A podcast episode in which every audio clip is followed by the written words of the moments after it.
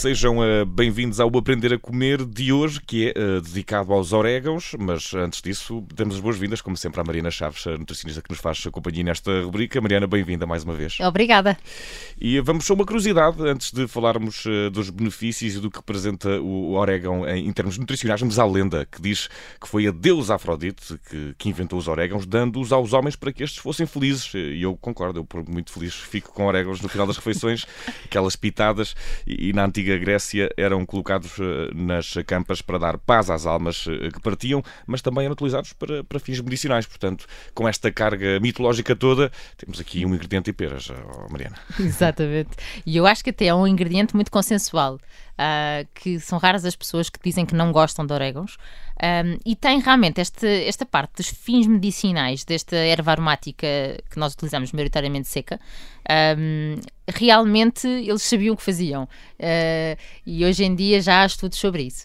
Portanto, eu acho que em relação aos orégãos, o que é que eu posso dizer? Primeiro que tudo, é uh, super versátil porque tanto podemos usar em carnes, como em peixe, como em massas, em pizzas, em saladas, uh, molho de iogurte, por exemplo, o meu molho de iogurte é iogurte com azeite de limão e orégãos. Uh, também uh, outra coisa que partilho é a minha carne picada no final, a bolonhesa leva imensos orégãos lá para dentro. E porquê? Uh, para mim é especialmente importante, e eu acho que as pessoas vão se identificar, porque para mim um dos três principais benefícios é que ele é riquíssimo em cálcio.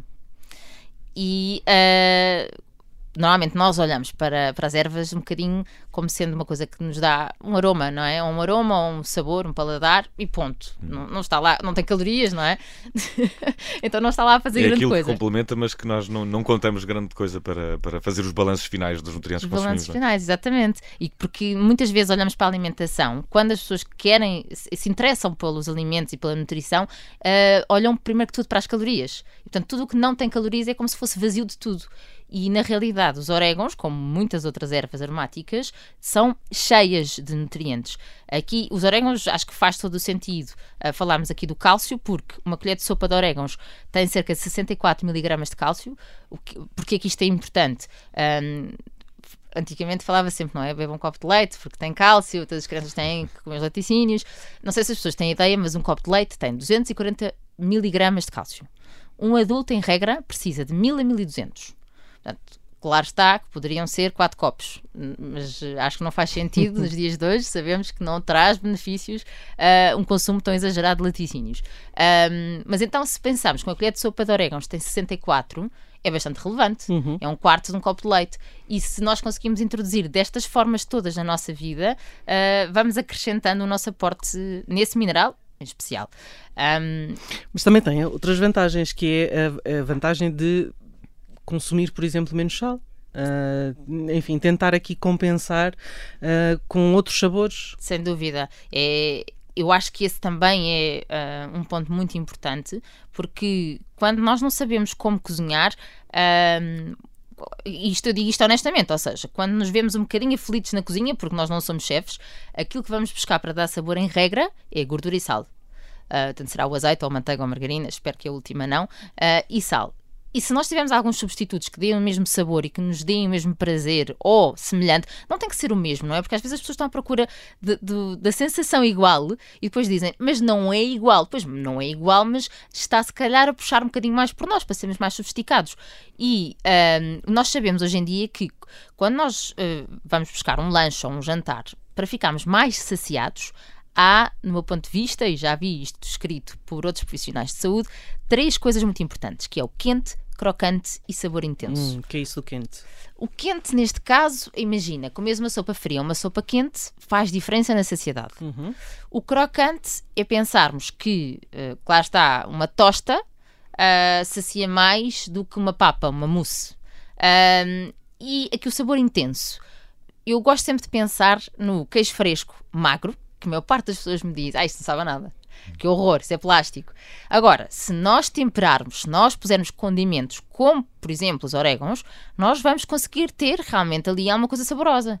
Uh, os orégãos com sal, com azeite, se calhar com um bocadinho de pimenta, que também ajuda, tudo isto faz com que esse snack seja muito mais simpático. E, portanto, aí aumenta a saciedade. Ou seja, eu fico mais saciada com um queijo fresco com orégãos do que um queijo fresco simples. Uhum. E em termos calóricos é igual.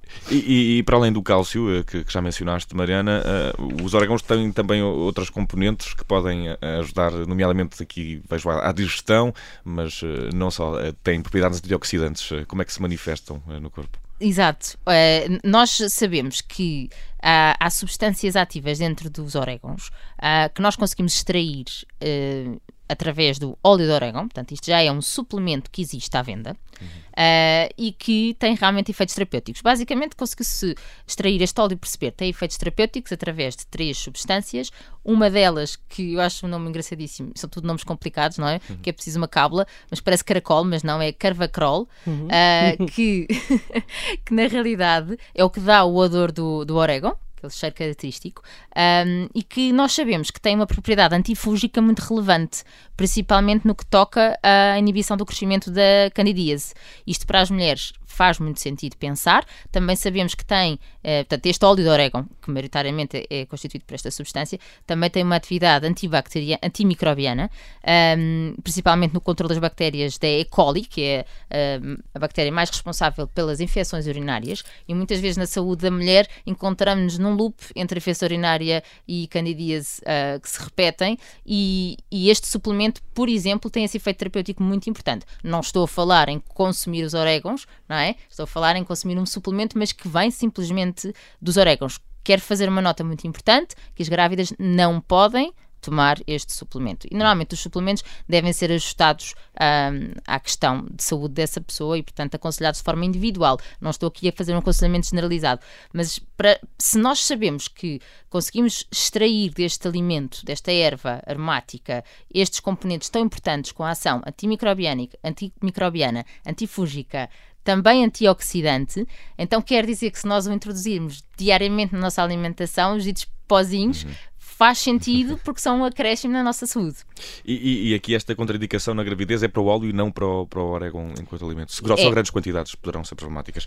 De, uh, não, as quantidades não. de orégãos não, tem, não está de todo testado okay. e diria que não tem qualquer uhum. problema porque este óleo de orégano são necessários quilos. Okay. Portanto, é apenas para o suplemento que está contraindicado.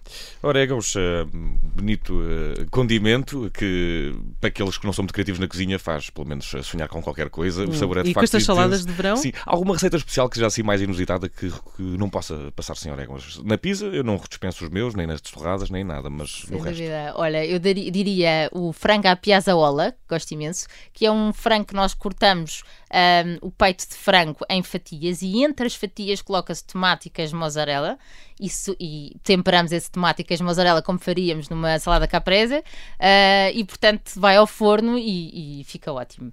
Feliz, okay. É um feliz casamento. Aprender a comer com a, nutricia, a nutricionista Mariana Chaves que hoje nos trouxe uma conversa sobre orégãos afrentados, aliás, inventados na Grécia Antiga, ou pelo menos acredita-se por Afrodite, a deusa do amor. É também uma, uma boa maneira de terminar as refeições. Mariana, obrigado. Até à próxima Aprender a Comer. Obrigada.